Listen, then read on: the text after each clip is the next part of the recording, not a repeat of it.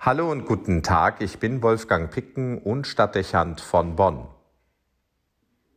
Heute wird Geburtstag gefeiert, der einer beeindruckenden Frau. Die Kirche begeht das Fest Mariä Geburt und denkt damit an den Augenblick, an dem die spätere Mutter Jesu das Licht der Welt erblickt. Vermutlich hat keine Frau ununterbrochen so viel Wertschätzung und Verehrung überall auf der Welt gefunden wie sie. Es ist zweifelsfrei der göttliche Sohn, der ihr zu dieser Aufmerksamkeit verhilft, zumal ihre eigene Biografie weitgehend im Dunkeln liegt. Zwar berichtet die Legende von ihren Eltern Joachim und Anna, aber gesicherte Auskünfte über ihre Herkunft gibt es nicht. Auch über das Ende ihres Lebens können wir nur Mutmaßungen anstellen. Ihre Spur verliert sich beinahe nach dem Tod und der Auferstehung Jesu. Es ist das Bild, das die Evangelien über Maria vermitteln, das das Verständnis über sie prägt. Beeindruckend ist die Szene der Verkündigung, in der sie bereitwillig ihr alles annehmendes Ich bin bereit spricht, das dann zum durchgängigen Motiv ihres Lebens werden wird. Mit diesem Wort setzt sie sich als Mensch und ihr ganzes Leben dafür ein, dass sich Gottes Wille verwirklichen kann. Sie widmet sich der Menschwerdung Gottes und begleitet durch ihr Handeln Gottes Weg in die Welt. Es ist erstaunlich, wie sehr sie es ohne Rückhalt und mit voller Bereitschaft tut. Wir hören keinen Einwand, kein Wenn und Aber. Sie bringt keine eigenen Erwartungen ins Spiel oder beginnt ein Handeln mit Gottes Engel, ohne genau zu wissen, zu welchen Konsequenzen die Botschaft des Engels führen wird, stimmt sie dem Auftrag zu. Später wird sie bei der Darstellung Jesu im Tempel erfahren, dass die Zukunft ihr Belastungen und Leid abverlangen wird. Dort heißt es in einer Prophezeiung, dass sie sieben Schwerter durchdringen werde. Was schon mit dem Skandal einer unehelichen Schwangerschaft und der Sorge um das Kind dem Herodes nachstellen lässt, schmerzlich und belastend begann, wird sich weiter fortsetzen. Sie wird keine Vorstellung davon gehabt haben, was ihr konkret abverlangt werden wird. Zweifelsfrei wird sie aber geahnt haben, dass schwere Hürden zu nehmen sein werden. Dennoch beobachtet man kein Zögern. Sie bleibt sich selbst und ihrer Berufung treu. Es ist diese unerschütterliche Konsequenz und die Bereitschaft, sich vollständig und selbstlos in den Dienst stellen zu lassen, die beeindruckt haben und sie für viele Menschen zum Vorbild und einer Figur der Ermutigung machten. Es war der Ausdruck von mütterlicher Sorge und aufopferungsvoller Liebe, der es nahelegte, dass Menschen in ihrer Sehnsucht nach Verständnis und Fürsorge ihre Augen auf sie richteten und nicht wenige sie zu ihrer eigenen Mutter machten.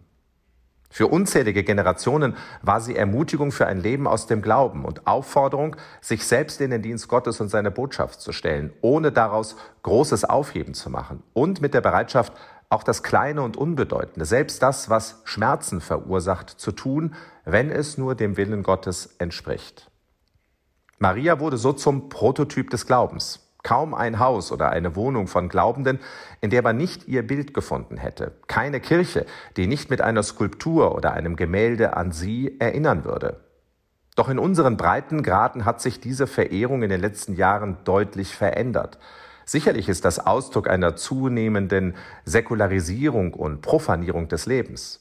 Aber es spiegelt auch die Haltung vieler Gläubigen, die zunehmend von der modernen Kultur geprägt sind, in der das eigene Ich mehr im Vordergrund steht und in der man wenig Sinn darin sieht, zu dienen und sich einzufügen. Man will mitbestimmen und lieber herrschen statt dienen. Das gilt erst recht für eine Gesellschaft, die ein emanzipiertes Frauenbild vertritt. Da wird die aufopferungsvolle und dienstbare Mutter, die Maria verkörpert, fast zur Reizfigur und zum Symbol einer längst vergangenen und zudem bekämpften Idee. Dass sie zudem ohne Zweifel und Widerstand und mit ganzer Hingabe religiös ist, lässt sie vielen zunehmend suspekt erscheinen. Maria hat sich deshalb in den letzten Jahrzehnten viel Spott anhören und sich gefallen lassen müssen, dass man sich bemüht hat, sie mit Unterstellungen und Fantasien vom Sockel zu holen. Unfasslich, welch zynisches Zeug man hören konnte über die Umstände ihrer eigenen Geburt, über ihr Sexualleben oder über ihre Gedankenwelt. Lauter Gedanken, die sich würdeverletzend an einem Menschen abarbeiten, weil sie es nicht ertragen können, mit diesem Charakter und dieser Lebensführung konfrontiert zu werden. Man macht den anderen klein um sich selbst nicht klein zu fühlen. Wir kennen das. Auch innerhalb der Kirche zeigt das gegenwärtig in manchen Kreisen Wirkung. Frauengemeinschaften und Bewegungen nehmen sich nicht mehr die Mutter Jesu zum Vorbild, sondern scharen sich um Maria Magdalena, weil sie unkonventioneller erscheint und sofern man sie mit der Sünderin in Verbindung bringt, ein anderes Verhältnis zur Sexualität und Schuld zu haben scheint. Interesse findet auch Junia, weil sie als Gefährtin des Paulus auf seinen Missionsreisen Erwähnungen findet und sich mit der Forderung einer emanzipatorischen Theologie verbinden lässt. Ungeachtet der Tatsache, dass es nicht der Sinn der Marienverehrung, auch nicht der Theologie sein kann, Frauen auf bestimmte Rollen festzulegen, zeigt sich hier eine Tendenz, die für den Glauben und das Leben verheerend sein kann und die sich auf Männer und Frauen gleichermaßen bezieht.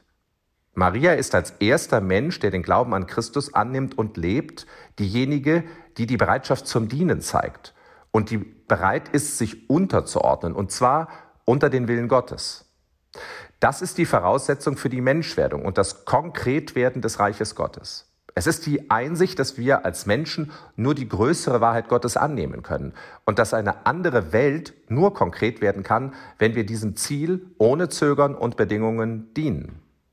Das schließt die Offenheit dafür ein, eigene Interessen zurückzustellen. Im Übrigen gilt das nicht nur für Glauben und Kirche, sondern auch für das alltägliche Leben. Wo Menschen nur herrschen und ihr Ego befriedigt sehen wollen, wird man am Ende weder Frieden noch Glück erwarten können. Vielmehr ist es die Grundlage für Konkurrenz und Konflikt. In diesem Sinne bleibt das Vorbild Mariens alternativlos.